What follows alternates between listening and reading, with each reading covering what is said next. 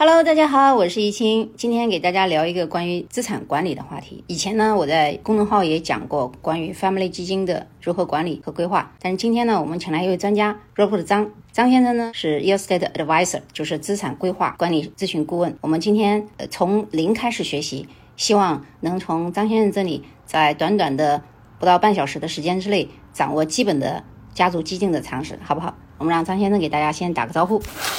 哎，大家好，很高兴今天在这个美丽的牛坡币早上碰到我们美丽的易清小姐。那我们也可以聊聊一下关于财富或者投资上面一些个人的经历和建议。想了解一下什么叫 family office，就是家族企业的定义和种类。基本上，财富传承这是人类历史上好几千年都有的问题哈。从我们中国古代的皇室的跌幅，到很多有钱人家族传承，那几百年来，我们都会发现，第二代都会出现问题，或者第三代就已经富不过三代的问题。那有一定的研究，就是说，财富的第一代能够成功传承给第二代的几率，一般只有百分之三十，传到第三代的时候就只剩百分之十了。基本上到第四代的时候呢，就只剩百分之三，所以很多有钱人或者过去君王都想尽了各种办法，去让自己的财富或者自己的家族可以或富不过三代，或者可以持续的成长一个一个百年家族或者超过百年的方法。古代有所谓的秦汉时期的少府，到明清所谓的内务府、中人府，或者是到欧洲王室的什么，嗯，内务总管，都是朝着这方面去。去研究，还有就是去建立。啊，公元一八几年的时候，从洛克菲勒先生首次创造了现代的 family office 的雏形，然后后人在这一百多年来慢慢慢慢完善这个制度，让大家可以就是说各种富豪或者是王室在内都可以把他们的资产就是交给一定的。家族办公室去打理，然后让他们的本人和他们的家族成员可以在这个家族办公室的照料之下，可以打破富不过三代的这个惯例。那从您的介绍当中，我感觉到这个家族企业实际上是帮家族来管理钱的这么一个办公室。家族基金在家族企业里面是一个什么样的角色和占比呢？家族办公室这个东西，它主要是维护了你个人或者家族的财产。那它从各种方面上呢，来到照顾你的家人或者你个人的财富需求。呃，从大的投资到小的买房子、入学，基本上很多家族办公室都会处理。举个例子，大家可能听过比较多的是美国运通卡的黑卡，对吧？你一个电话就能解决你所有的需要。你可能要包个飞机，或者去南极旅个游，那基本上家族办公室就扮演了类似一个这样子的角色。那我们会现在很多现代富豪会把家族办公室跟 family trust 组合在一起。那起到有点像是美国三权分立的那个制度，互相监督、互相营运，那确保一方面出错了，另外一方面还可以制衡回来，正确的方向一直走下去。我大概明白你的意思了。那么现在我想问的就是，是不是只有富人才可以做家族基金或者家族企业？他们不同的人群有什么样不同的需求呢？基本上有个统计学，就是资产超过五千万以上的富豪，百分之五四他们都有自己的家族办公室。然后资产五亿以上的人，基本上百分之七十五以上的富豪，他们都有自己的家族办公室。那目前全世界来说，single family office 大约没有一个准确的数字，但估计大概是在一万三到两万五左右。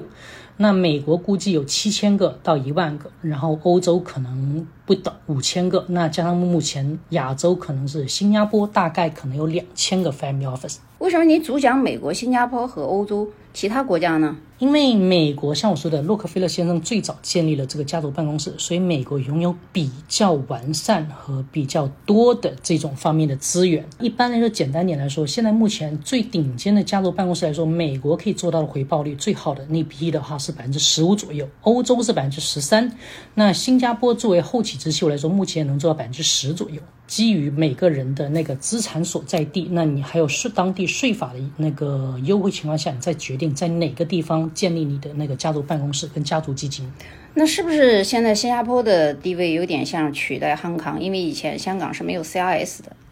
对，因为我们香港自从前几年加入 CI 之后，很多人就觉得说我们的资产可能需要更隐藏起来，因为树大招风嘛，可能有人觉得说资产转移到某些地方的话，会相对来说会相对的安全。所以像在欧洲的话，像李嘉诚他们就会选 local 的，他不会选美国的，对吧？对，因为李嘉诚家族长期他们在英国有很多的基建投资，所以他们可能会选择欧洲方面的资产管理。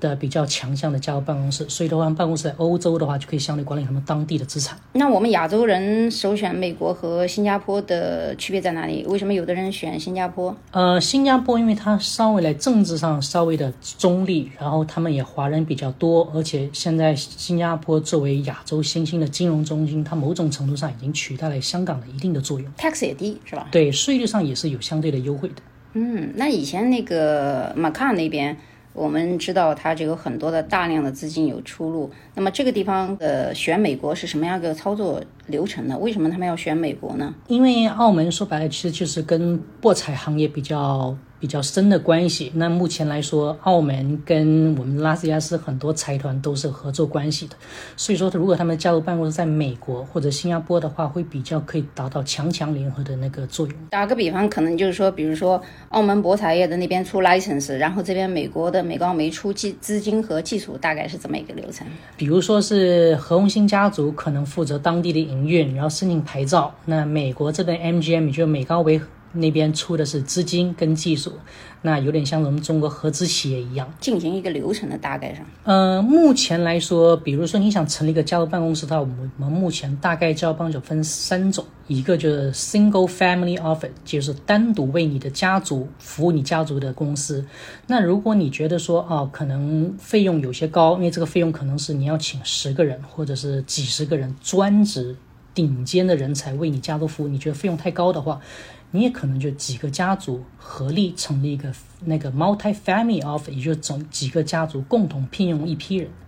还有一种方式就是你委托的那个银行业或者是保险公司来传承了为你的家族的财产做个规划，我们叫做 virtual，就虚拟的家族办公室。那根据不同的需求，你也甚至可以委托好几个一起为你的家族服务。怎么样，我们能做到在税收上减免呢？就比如说。我们在做家族基金的时候，不都是为了一个是躲避追债，一个是保值，一个是免税，这个怎么来操作呢？嗯，美国有钱人大多数的做法呢，是用本金，然后放到保险业务里面，做了一个免税的增长，然后呢，再把这个放到家族的那个 trust 家族的基金里面，然后再把这个家族基金呢，再交给家族办公室去运营。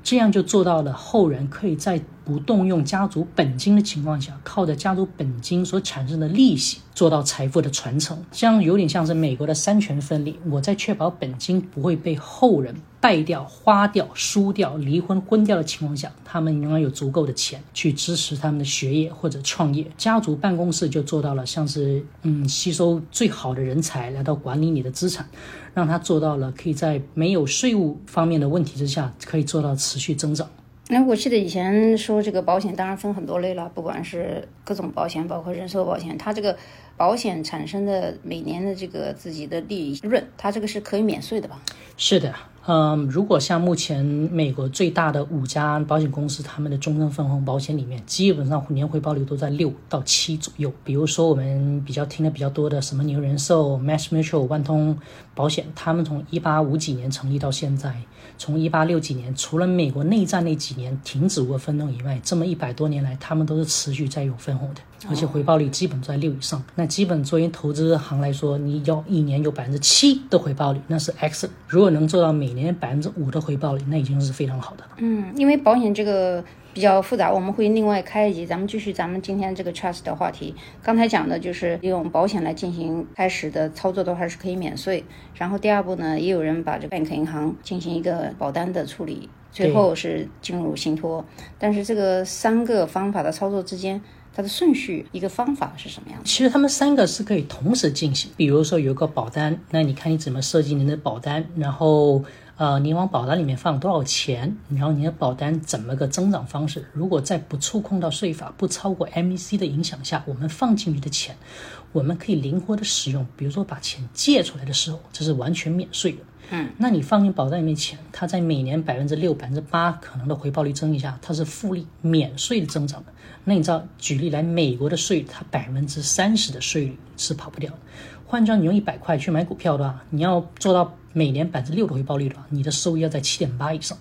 扣掉很多基金可能会收一到三个点的管理下，管理费情况下，你的保单你要超过你保单每年百分之六的回报率了，你股票要做到九点六甚至十以上的回报率，每年才可以。那虽然说保单的回报率不高，可能只有五到七，可你考虑到我刚刚说的税务跟管理费情况下，它六 percent 其实就已经跟你股票十个 percent 回报率基本是相同的了。嗯，不管是在美国炒股还是其他地方炒股，你就是把钱转到这边来，咱们也得交税啊。对，那像你保单里面钱，我们再放到那个家族基金里面，你可以让律师起草，比如说规定说，